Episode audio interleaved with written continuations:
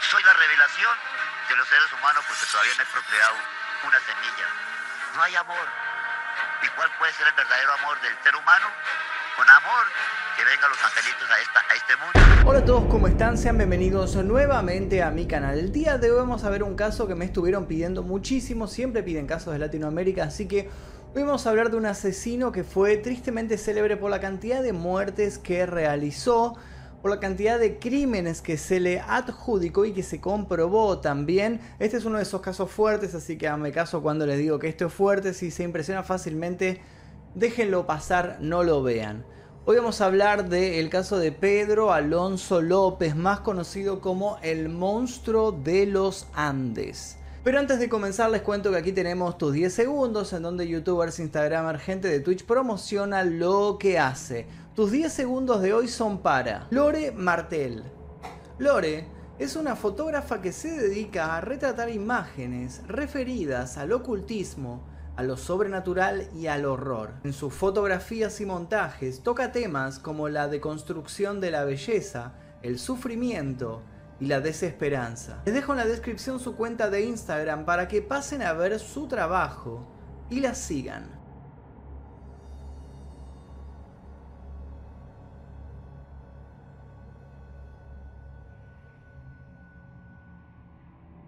Además de eso, les cuento que en este canal tenemos la membresía que permite a la gente que se une ver este tipo de videos que son muy fuertes, sin censura, sin publicidad, 24 horas antes que el resto. Si quieren ver este y otros casos, simplemente tienen que tocar el botón que dice unirse aquí debajo, elegir la membresía número 2 Maestro Oscuro y luego dirigirse a la pestaña comunidad. Ahora sí, sin más vueltas, comencemos con el caso del día de hoy.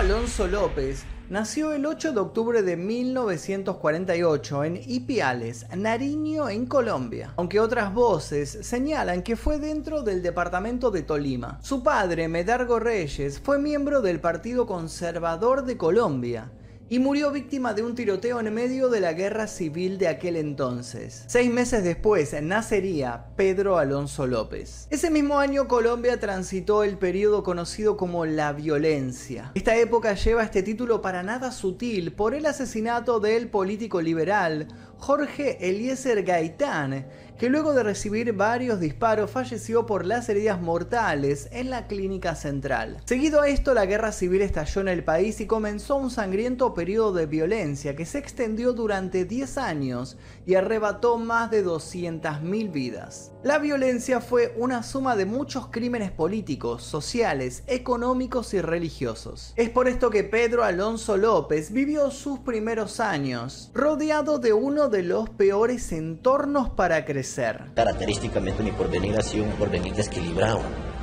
un ser quizás olvidado de la sociedad, ¿no? Pero antes de meternos en su historia, conozcamos las raíces del monstruo de los Andes. Pedro Alonso López vivió en una casa donde la soledad no era una posibilidad. Él fue el séptimo de 13 hermanos y el ambiente violento de su hogar, si se puede llamar de esta manera, era salpicado por la violencia que vivía por culpa de su numerosa familia, pero por sobre todo por los clientes que traía su madre, Benilda López, que era una prostituta. Vale aclarar que Pedro y sus 12 hermanos son frutos del resultado de las variadas relaciones sexuales de Benilda con sus clientes. Con tan solo una cortina de separación, los 13 hermanos dormían en la misma habitación donde la madre se prostituía. Casi al final de su vida, él contaría cómo recordaba los gemidos y los olores que le dejaron sendas marcas en sus pensamientos de adulto. La infancia de Pedro no fue para nada fácil. Las dificultades para crecer y la violencia fueron moneda corriente. La dominación y la tiranía de su madre eran sinónimos de normalidad en su hogar. Los vecinos de la familia López contaban que se escuchaban los maltratos hacia los chicos. Entonces le digo a la mamá, ¿usted por qué hace eso? Digo, porque estoy mirando el diablo. Ella es Benilda López, la mamá de Pedro Alonso. Aquí la recuerdan por la violencia contra sus hijos. Para muchos, ella no solo trajo al mundo un introvertido muchacho, sino que además engendró al monstruo. No fue una crianza normal de una mamá porque les pegaba mucho. Les daba con palos de escoba, los tiraba contra la pared. Sí, eso sí, le daba muy duro. Ush, demasiado digo yo que le.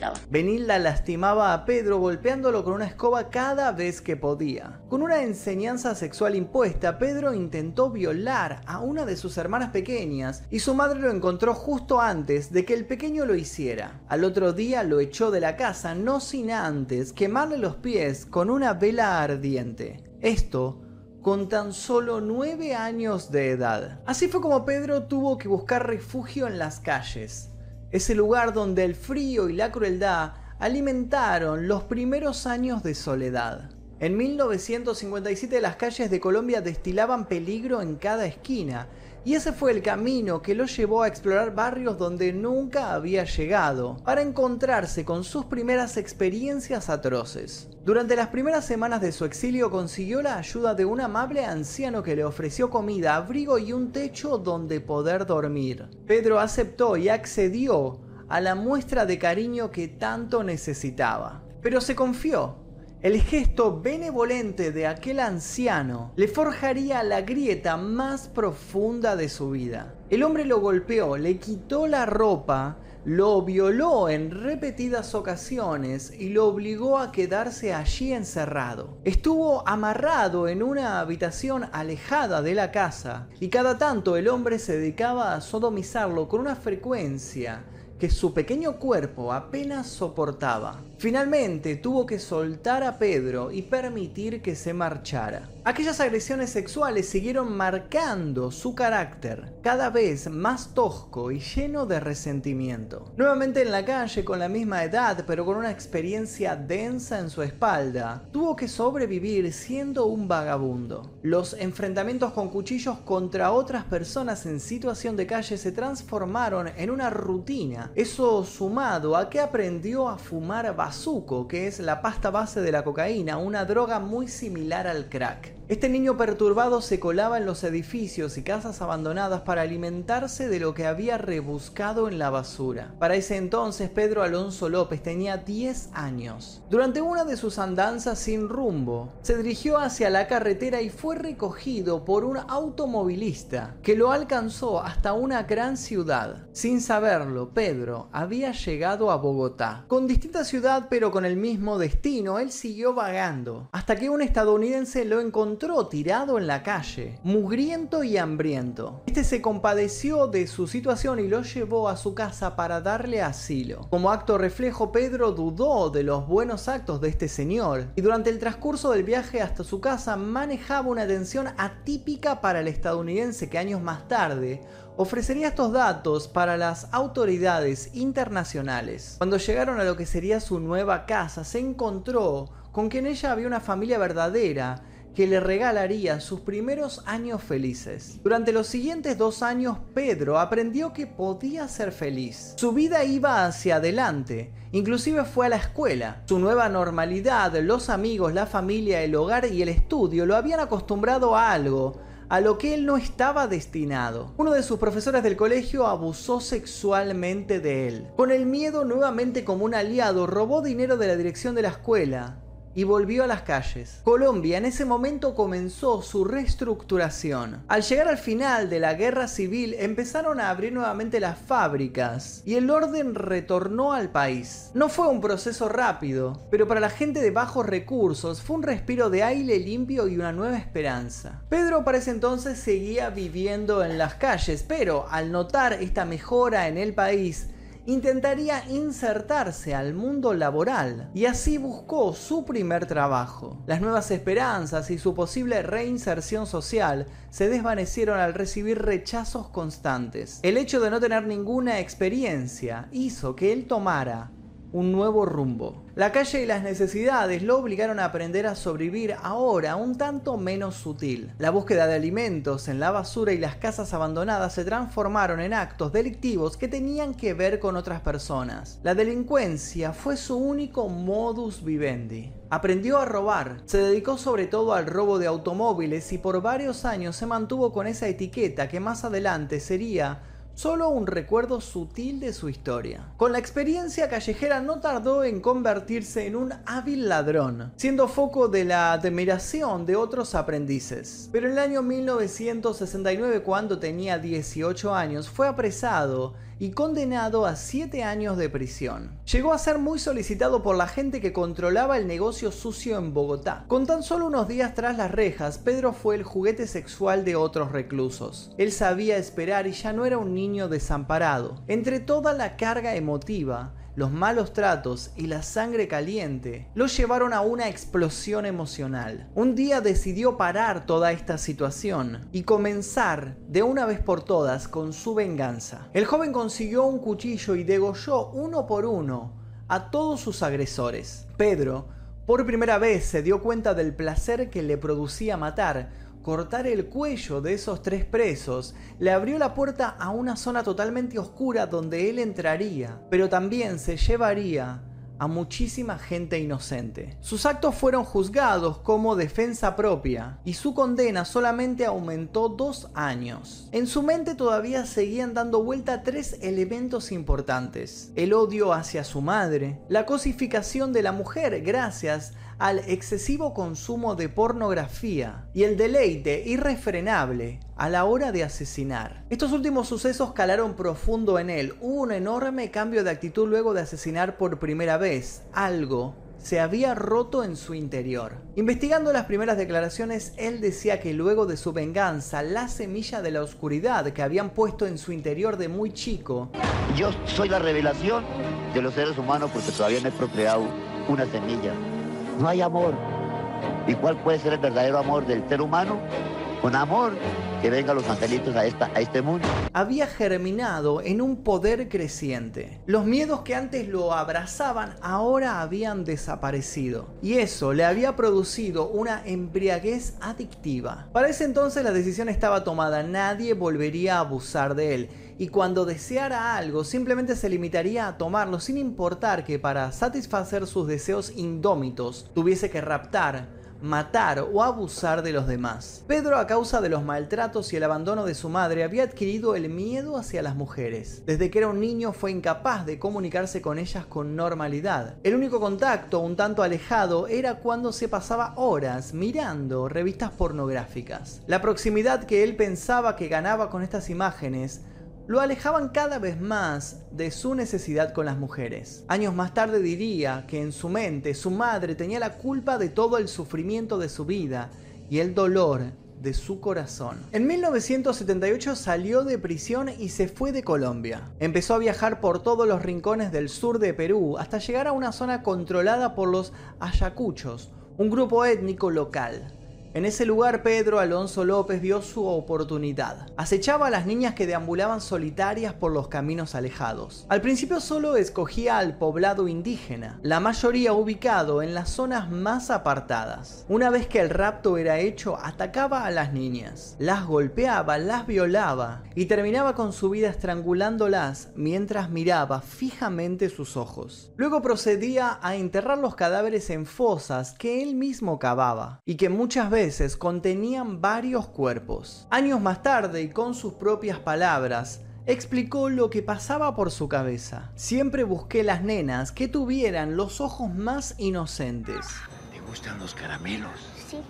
Aquí cerca tengo más caramelos. Otra de las particularidades de sus asesinatos eran que estos crímenes debían cometerse a la luz del día. Dentro de declaraciones posteriores, él comentó lo que parecía ser un ritual propio. Obligaba a las niñas a tener sexo conmigo y ponía mis manos alrededor de su garganta. Cuando el sol salía, las estrangulaba. Solo era bueno si podía ver sus ojos. Nunca maté a nadie de noche. Habría sido un total desperdicio en la oscuridad. Tenía que verlas a la luz del día. Había un momento divino cuando ponía mis manos alrededor de su cuello y observaba cómo se iba apagando la luz de sus ojos. Solo aquellos que matan saben a qué me refiero, confesó años más tarde. A poco menos de un año, más de 100 niñas de los grupos locales fueron atacadas violentamente por Pedro.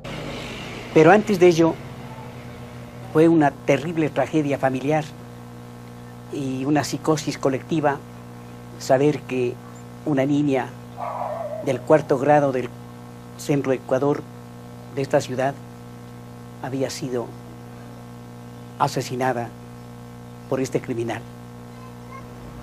Cuando yo sentí a profundidad mi dolor, me le escribí una carta que decía Carta al cielo.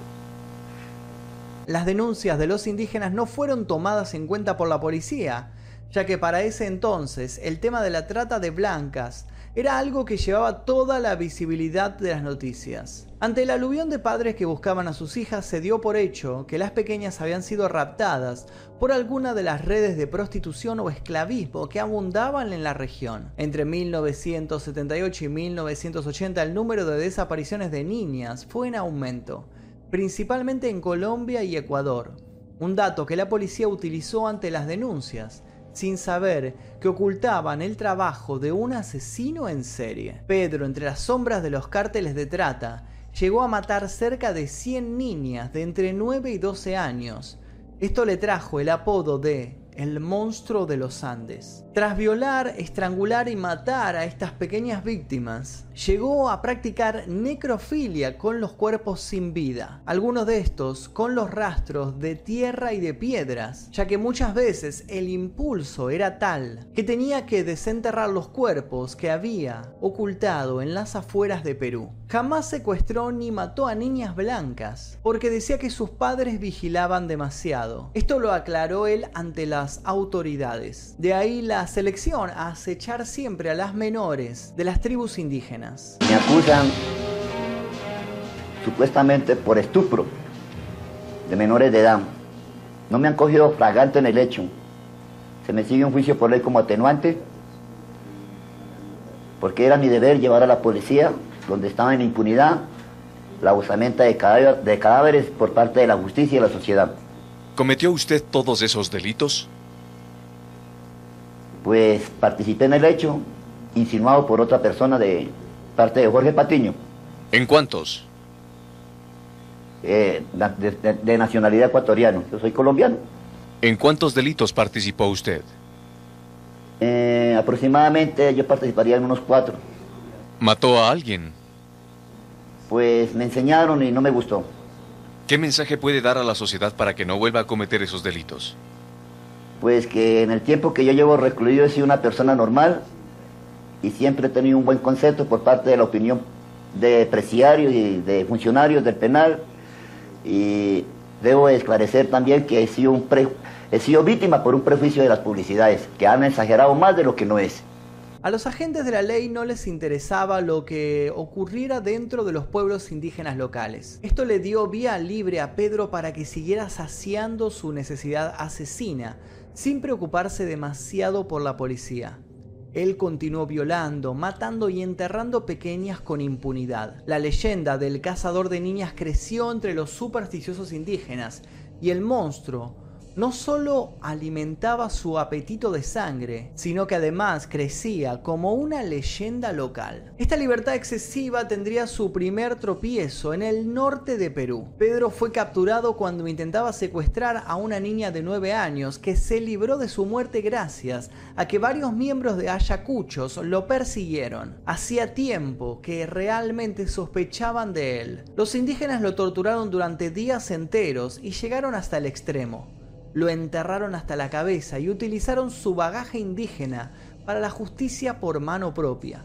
Lo untaron con miel para que las hormigas lo devoraran. Pedro llegó a relatar lo que para él había sido uno de los peores momentos de su vida. Los indios en el Perú me habían atado y enterrado en la arena hasta el cuello cuando se enteraron de lo que les había estado haciendo a sus hijas. Me habían cubierto de miel y me iban a dejar para ser devorado por las hormigas pero una señora misionera americana vino en su jeep y les prometió que me entregaría con la policía. Como bien dice en su relato, tuvo la suerte de que apareciera una misionera estadounidense que trabajaba para la reinserción social de los ayacuchos. Ella pudo convencer a los indígenas para que le permitieran llevarse a Pedro para entregarlo a las autoridades. Una vez que Pedro fue salvado, ella lo dejó marchar. Esa es una de las versiones, ya que hay otra que confirma que fue trasladado a las autoridades de Perú y de inmediato fue puesto en movimiento para realizar la deportación a su país. Pero en ese viaje fue que el monstruo logró escapar. Pedro continuó dejando huellas de muerte en Perú, en Colombia y en Ecuador. Ya no seguía un patrón, sino una obsesión por poseer a toda niña que le gustara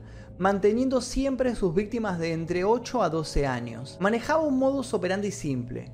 Las cautivaba con pequeños obsequios y las llevaba a lugares apartados, donde ejercía el ritual monstruoso, siempre con un mismo fin, la muerte. Ya en 1980 en Ambato, Ecuador, una inundación importante permitió que se descubriera accidentalmente una de las fosas de Pedro. En esa tragedia desaparecieron más de 100 personas y los rescatistas al encontrar los cuerpos de cuatro niñas, se dedicaron a verificarlos con los registros de desaparecidos. Así fue que gracias a una catástrofe natural empezaron a atarse los cabos que pondrían a Pedro tras las rejas.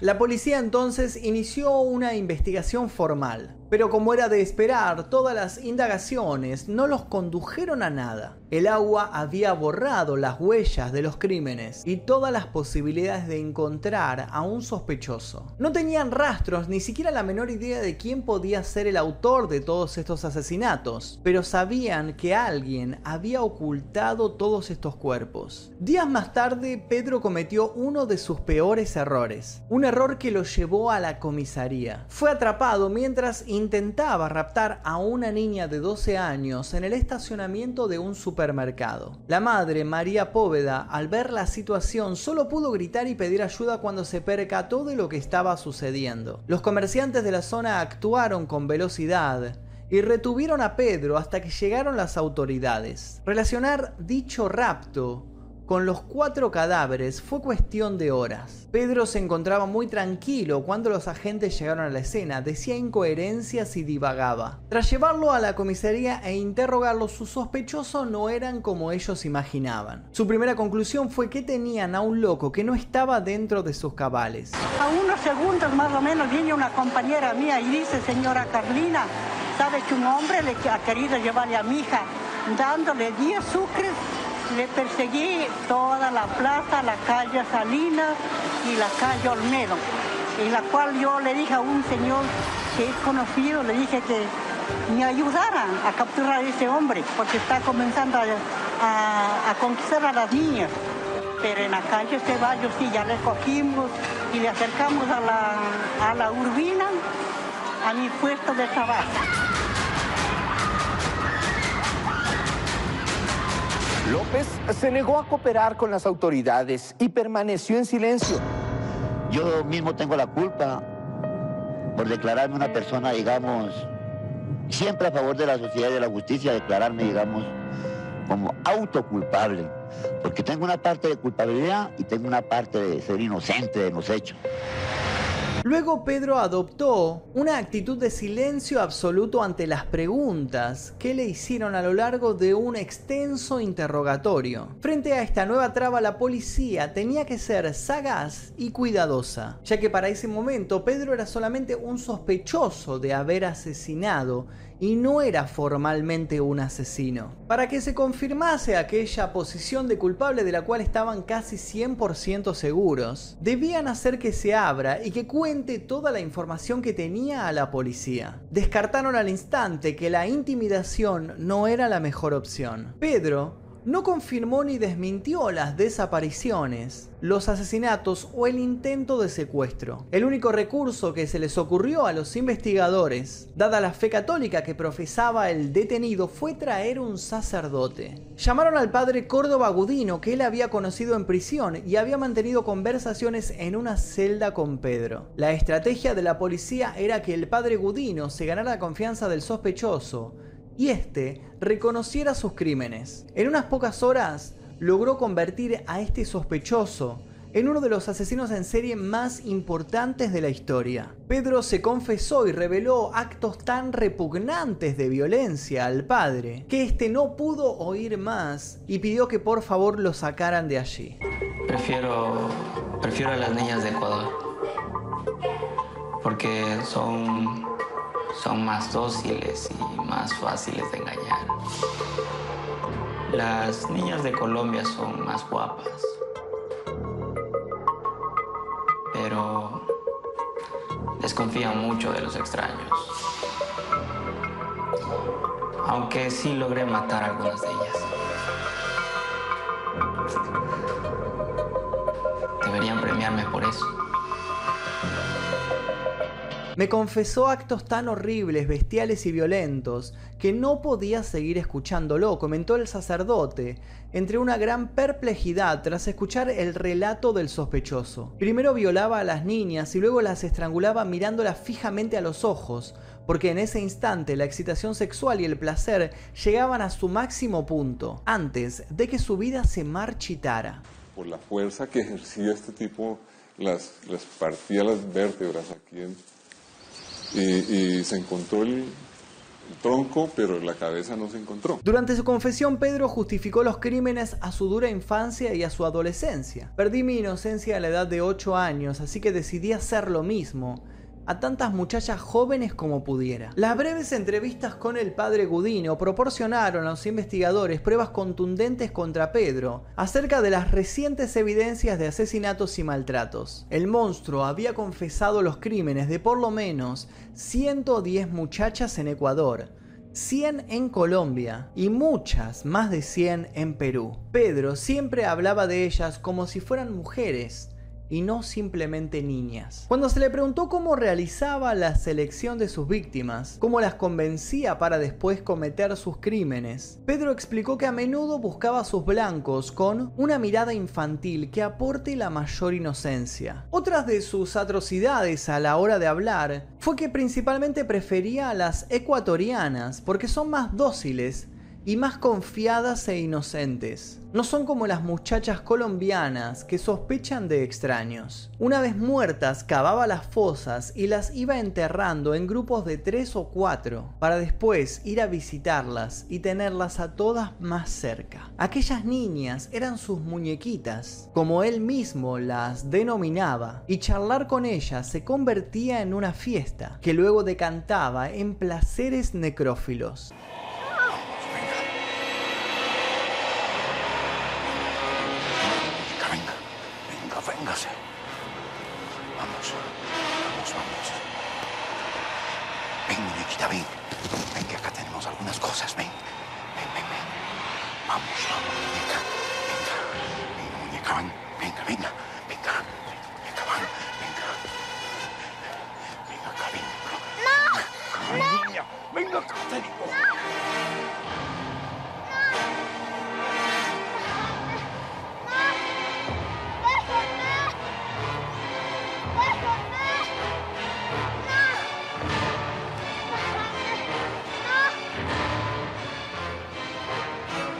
Sin embargo, él aclaró, como ellas no se podían mover, me aburría e iba a buscar nuevas niñas. Esto lo marcaría para siempre como uno de los asesinos en serie más desmedidos de América. El periodista estadounidense Ron Leitner había conseguido hacer un reportaje a Pedro Alonso López y en él aportó detalles escalofriantes de sus asesinatos. En estas entrevistas él dijo atrocidades como que, por ejemplo, estos crímenes era como comer pollo. ¿Por qué comer pollo de edad cuando se puede comer pollo joven? dijo el monstruo. El momento de la muerte es apasionante y excitante. Algún día cuando esté en libertad sentiré ese placer de nuevo. Estaré encantado de volver a matar. Esa es mi misión. Hay un momento maravilloso, un momento mágico cuando tengo mis manos alrededor del cuello de estas niñas. Allí me siento el hombre del siglo. Nadie podrá olvidarme. La frase soy el hombre del siglo, nadie podrá olvidarme, deambuló por todos los programas de noticias,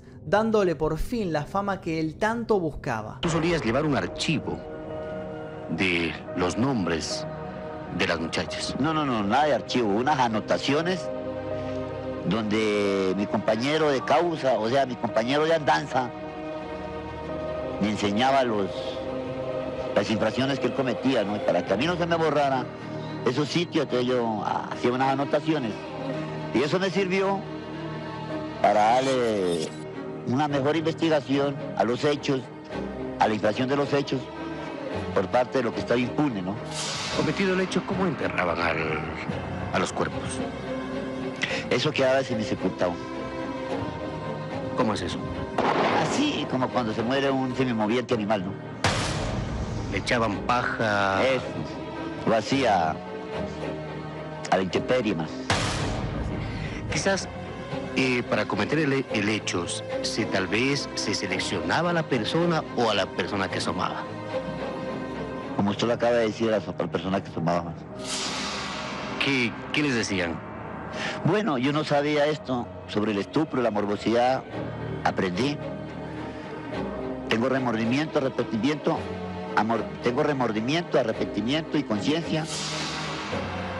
Lo que hice, pero no solo, me enseñaron. Más, el que me enseña,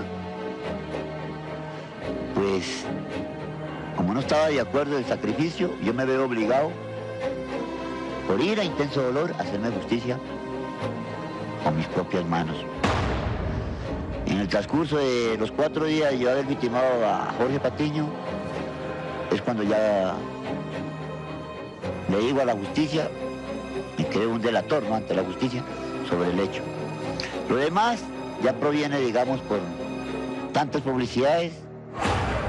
Pedro llevó a la policía a los lugares a donde había enterrado a sus víctimas. En una de estas fosas desenterraron 53 cadáveres de niñas. La policía recorrió alrededor de 30 fosas. En algunas de ellas se encontraron pocos restos, estas desapariciones se las atribuyeron a la acción de los depredadores naturales del lugar. No se pudieron probar todos los asesinatos, pero como mencionó el director de asuntos de la prisión, Vencedor Lascano, si alguien confiesa ser autor de cientos de asesinatos y se encuentran más de 57 cadáveres en una fosa, debemos creer lo que dice. Pienso que su estimado de 300 víctimas es muy bajo. En 1980 Pedro Alonso López fue condenado por sus crímenes a cadena perpetua y así pasar el resto de su vida en la cárcel. Pero al igual que con muchos asesinos múltiples, esto no sucedió.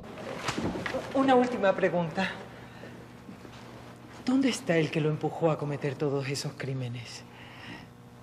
¿Dónde vive el patiño del que tanto habla? Aquí.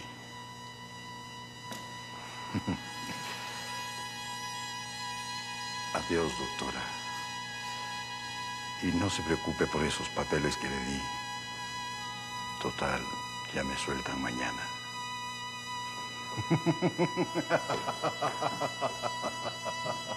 En 1999 obtuvo la libertad condicional de la cárcel de Ecuador. Lo inexplicable de esta resolución es que Colombia y Perú no pidieron su extradición para poder juzgarlo allí. Los crímenes consumados en estos países quedaron impunes. Fueron más de 200 asesinatos de niñas que las autoridades decidieron no castigar. Su liberación fue filmada por la televisión y fue una locura ver a Pedro salir y agradecer a Dios a los gritos. Señores, me voy libre, pasa migración. Varias madres de familia impugnaban su libertad. Yo, pasando algo en mis hijas, yo mismo le hubiera matado. ¿Usted qué opina? No, eso es un peligro para... Pero ya ha pagado 14 años. Sí, pero y, y él no ha cambiado en nada. El monstruo se reía y llevaba sus cosas en una bolsa de plástico. Se lo veía como un hombre feliz. Solo estuvo libre cerca de una hora. Por extranjero e indocumentado no pudo irse a su país. El intendente de policía de Pichincha le planteó un nuevo juicio para deportarlo y ordenó su reingreso a la cárcel. Usted es extranjero y si usted no tiene la documentación en regla, yo no puedo ponerle en libertad. Cuando lo subieron a una camioneta de la policía para trasladarlo, una multitud esperaba afuera para agredirlo. Le lanzaron piedras, entre otras cosas, pero los agentes lo salvaron del linchamiento que las personas estaban dispuestas a hacer. Los familiares de las víctimas clamaban por venganza. La condición legal de las autoridades se simplificó en que siga recibiendo tratamiento psiquiátrico y se reporte cada mes ante el Poder Judicial. Pero como era de esperarse, Pedro Alonso López nunca se reportó. ¿Cuántas violaciones realmente cometió Pedro Alonso? Yo no cometía, yo estoy implicado como cómplice. Claro que participé en el hecho, pero... Él acusa a Jorge Patiño de ser el autor directo de las violaciones, pero al parecer este personaje es un invento suyo. O sea, yo le... ¿Tú le mataste? Sí, porque me tenía sugestionado amenaza de, bajo amenaza de muerte que si lo, yo, que si lo delataba, que él me mataba. Pero Jorge Patiño eres tú mismo, decía. No, padre, yo soy Pedro Alonso López para servirle. En lugar de eso, el monstruo viajó al Espinal para encontrarse con su familia, especialmente con la persona a la cual había responsabilizado por todo el dolor de su corazón. Su madre, doña Benilda López Castañeda, mujer que tiempo atrás había suplicado que no lo suelten porque podría ir y matarla. López fue relativamente compasivo con ella y no le hizo daño alguno a la anciana. Con la fea flor de piel del recién salido de la cárcel, solo hablaba de bendiciones y del camino de la redención. Y dígame, ¿escribió algo más? Sí. Eh, poemas. Es lo que más me gusta. Eh, Tengo uno dedicado a una persona muy especial.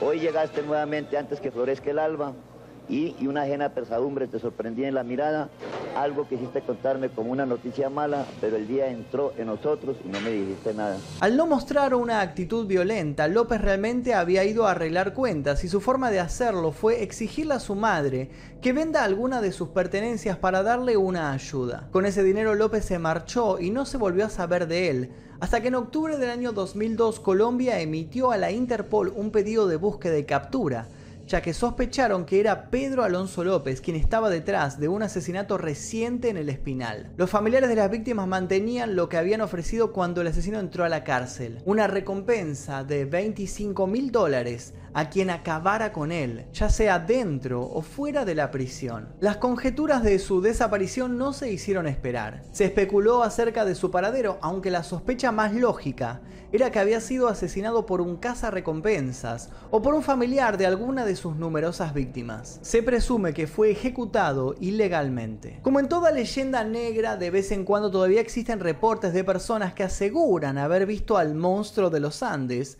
en las montañas de Ecuador o de Colombia. Hoy su nombre se utiliza para asustar a las niñas, algo tremendo para la salud mental de los más pequeños. Su madre, Benilda López, está absolutamente segura que aún sigue con vida. Según contó, siempre que alguien cercano a ella se ha muerto, su espíritu se le ha revelado cosa que no ha sucedido con Pedro. En 1998, antes de volver a ser libre, Pedro recalcó estas palabras ante las autoridades colombianas. El momento de la muerte es, apasionante y excitante. Algún día cuando esté de nuevo en libertad, volveré a sentir ese momento. Estaré encantado de volver a matar.